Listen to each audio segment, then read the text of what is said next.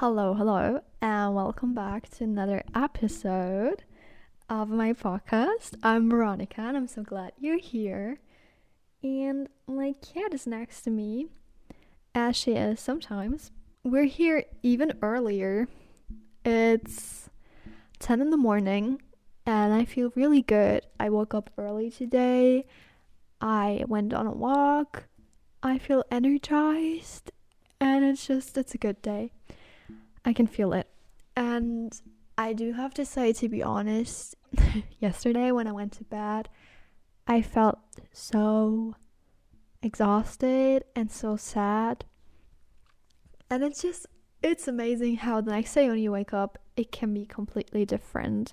And you can make a new choice of how you want to spend your day. And that's why I'm recording that right now because it's a priority for me.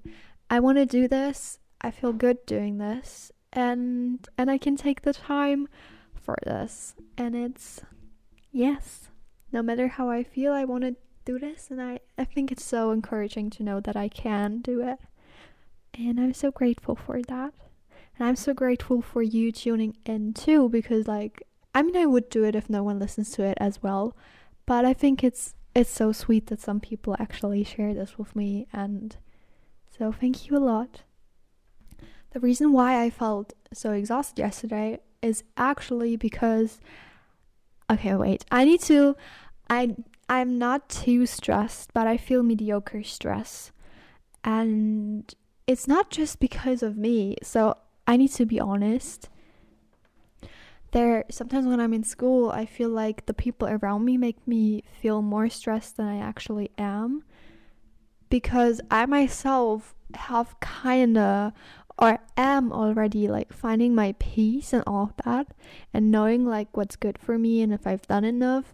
But sometimes I feel like when other people talk about their insecurities or something when it comes to management or just organization, that I feel like it also is in my head and I feel like I portray these fears of other people on myself and make myself insecure with it when I do know that I was not insecure about that before. It's just the same when people tell you something like, oh my gosh, my hands are so big. I'm so insecure about my hands.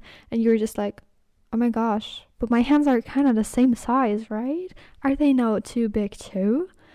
And it's the same when someone tells you, like, oh my gosh, I studied so much, but I don't know if it's enough. In my head, it's like also like, well, I also studied but you just said that you studied a lot. What if I didn't study enough? And that's kind of it's kind of gives me a brain fog because I know that I can do this and I know that I can give my best and I'm always giving my best with what I can at the time.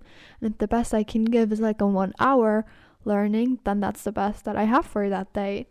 But just because other people have another capacity doesn't mean that mine is not as good for me, especially because it's like individual choice. So, but it's just people are. I I talked about this with someone, and it's like even though you feel like when you feel secure in something, you don't really talk about it that much.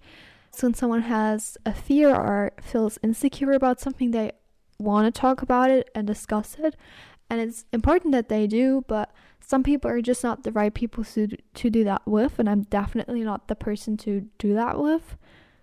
It depends now also on the context and all of that but just general thinking for me it's like really nice if people don't talk their insecurities or fears that we could both had in common with me because it makes me feel even more anxious. And it makes me insecure again. I don't know if that makes any sense, but I that's actually why I think that like almost everyone should go to therapy because that's a space where you can address all your fears without being worried that you might trigger others or that you might hurt others with what you're saying and you can just talk. And that's really important. So going back to my week, so I I'm feeling stressed, yes, but only mediocre. And before that, I was not really stressed. And then there were all these people like telling me all this different stuff and what they are thinking of this and whatever. And that just made me feel more stressed when I actually don't have to feel stressed. I kind of started looking the following weeks and all of that. And then I end up being so focused, for example, on my birthday or on Christmas. And I'm kind of thinking, like, oh my gosh, there's so much to do. I have so many exams before that. But when I arrive at that point, life will be good. And that's one way of thinking that I just recently realized is not good for me. And that's something that I want to share with you because I think months ago I watched a guy on YouTube and he was talking about how people most of the time feel stressed when they're living in the future and not in the present moment. And that he has a lot of friends who were doing so much, and he asked them, like, why don't you feel stressed or overwhelmed? And they were just telling him that they were not being focused on the whole picture, but on one little dot, and that's the moment right now. And for me, at first, when I heard that, I was kind of offended because obviously I could recognize myself in this whole situation because I was always the one like focusing on that one deadline in the future, on that one thing in the future that whenever I get there, I can relax, I can do this for myself. Then I'll have a normal routine again, I'll go to sleep early, all of that. When actually, it is so important that you're living right now and that you're doing the stuff that you want to do right now and you're not waiting for that one specific moment. And that again, I have to say, some things require waiting for some time, of course, but I mean basic things. Like when I'm talking of myself, I know that some people may, may don't have this difficulty, but to tell you about myself, in difficult times, for me, it was always like the more I had to do, the less I took care of myself because I could use that time for all the things that I had to do on my to do list. And I myself was just not on my to do list. And that is so wrong. And I'm realizing this now. And it's hard to rewire all of this thinking that has affected me already so negatively but now my mindset is the more I have to do, the more stressed I am, the more I also need to look after myself. Because if I'm not feeling good, if I'm not able to perform my best because I'm so exhausted, sad, what, drowned, whatever, then I will not be able to do anything and to get anything done. If I overwork myself and end up in a burnout, that leads to me not being able doing anything and it's better to do one thing at a time, not to do all of it, but doing it consistently. And that's what I am trying to incorporate in my day. And yes, it's not always that easy because I know it sounds now like, well, I got it now and I am doing this and it's so easy. It's not. Like I said, yesterday, for example, was a really hard day for me and I ended up like almost crying when I went to bed. But my now positive thinking and my optimism leads to me like when I was in bed, I wrote a list with all the things that make me feel anxious, stressed, and just bad right now. And then I wrote a second list with the same aspects, but writing them on the purpose of finding something good in them or searching what they could teach me, what they're showing me, what they're good for in the future. And it's impressive how much I found and how good I felt afterwards because I could sleep really good. And today is like a whole other day, and I don't feel so depressed as yesterday. So I I always heard people saying like when you're being optimistic is so naive. You're not going to be optimistic your whole life need to be realistic slash I'm not a pessimist, I'm a realist. People who say things like that. And I've always believed that. I mean, I said things like that in my childhood as well. I would say, like, no, being optimistic is just not seeing the world for what it is. But for me, optimism has changed how I see the world, but it has not made it less realistic for me it's like I still see the world and I I totally see what's happening. I I'm not pretending like all is pink and roses and rainbows. I see all of the bad things that are happening, but I also at the same time see the good things that are happening because oftentimes there is an imbalance in what we see. We often just focus on the negative, and it is kind of addicting to be thinking negatively of yourself or of the world because we're so like even journalists like all that we read online all the news they always need to be shocking and they need to have a plot or something and something really drastic ha- has happened and it is it has happened and it's really really really sad that such thing has happened in our world same with movies. There's so many movies that have like a a bad ending or that something in the movie has to happen that is so dramatic and someone has to die and this happens and you're so shocked by this movie and you don't get a happy ending. And someone once asked me like what's what's the type of movie that you love watching because I don't I don't watch many movies to be honest. And I was just telling like I really love movies when absolutely nothing happens. When it's just like it starts with I don't know, someone maybe even having a little struggle, but then this person learns and grows and then in the end there's a happy ending. And literally I was being told that I was so boring. Like I think that person told me like no one in this world would like to see such a movie. And I was just like, okay, thank you.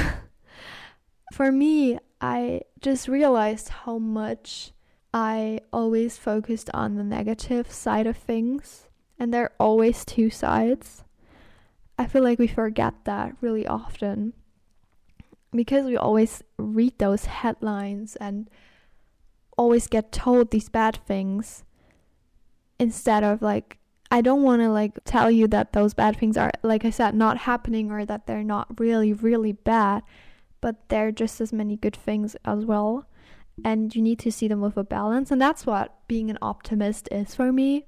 It's not like it's not like being high and just thinking like, "Oh my gosh, everything is so great. My life is so great." No, it's also having a bad day but realizing that you have a tomorrow and that tomorrow is not the same as today or that on a bad day you can also like take care of yourself. And it still could be a bad day but your mindset towards it has changed. And for me it's not being naive. It's always like this switching in a moment when i'm for example I get an exam back and I have like I've passed, but I didn't pass with like the best grade. But still I did pass, and that is something so positive that I can be so happy about. The negative way of thinking would be like, oh no, but I didn't get the best grade. I want to have the best grade. But for me, an optimistic mindset is like, oh, I passed and I did really good and I can learn from my mistakes. And it's it is not reducing the fact that I don't have the best grade but it's also not focusing on that. And I just feel like optimistic is more of like, what is that teaching me, or what can I learn from this? And I, I feel like so many people are kind of portraying portraying this wrong as just someone who's like always like on a high, always happy, just always seeing the good things. And it's not that easy, and it's of course not like that. But it's knowing and having the security that after all, you will get better, for example. I'm a huge believer in purpose. I know that not everyone is, and you don't have to be, but for me, I think that like everything in life has purpose and is teaching me something. And for especially in the moment when you're for example feeling sad it's hard to see that lesson. It's hard to realize that it's actually something good for you. Of course I don't see it because I feel so sad and frustrated and disappointed or anything. But in retrospect, I often see beauty in it, or I see like, oh, if that wouldn't have happened, well, I would have done something different now. And I have knowledge that is based up on bad experiences as well. And that knowledge has saved me from a lot of situations. And I'm really thankful for that.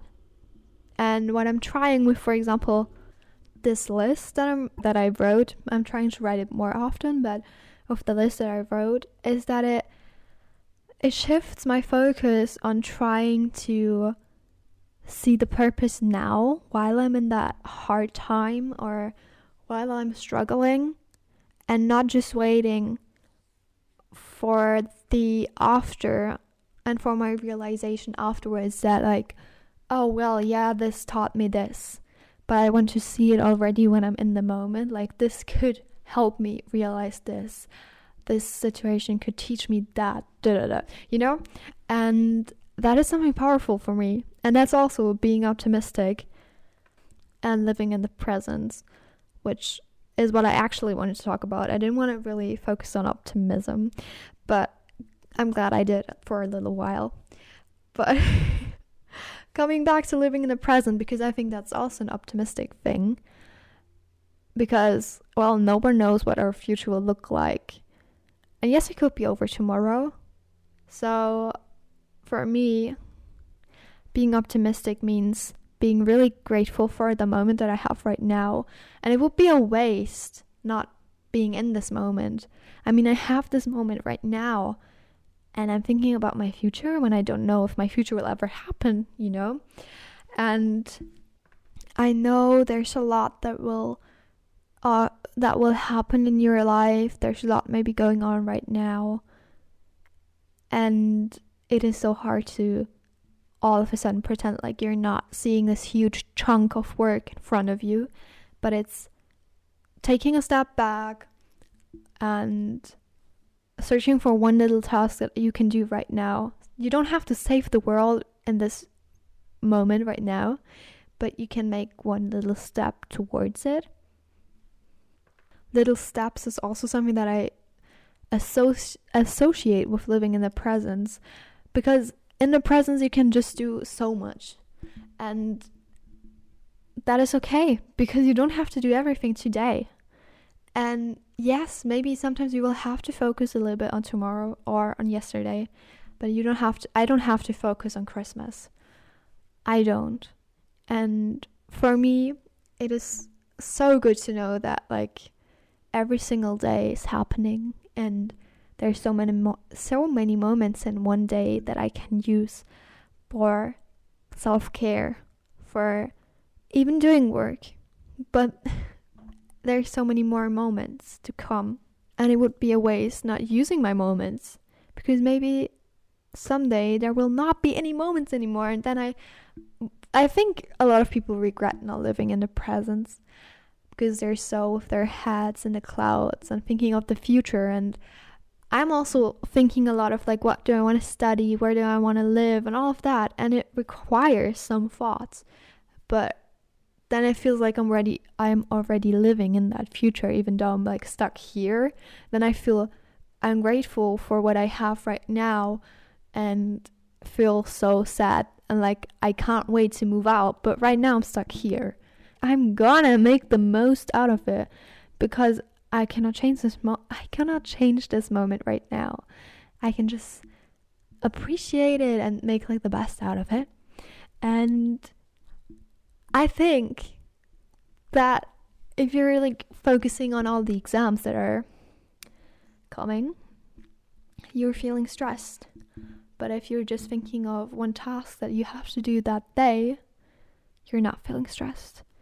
And for me, it's just like I don't even like looking at my schedule anymore because I'll take every day as it comes and I have my little task of to do lists every day and I'm going to work with that. But I'm not working with the with the huge scheme of a month. I'm working with a day. I'm working with a week.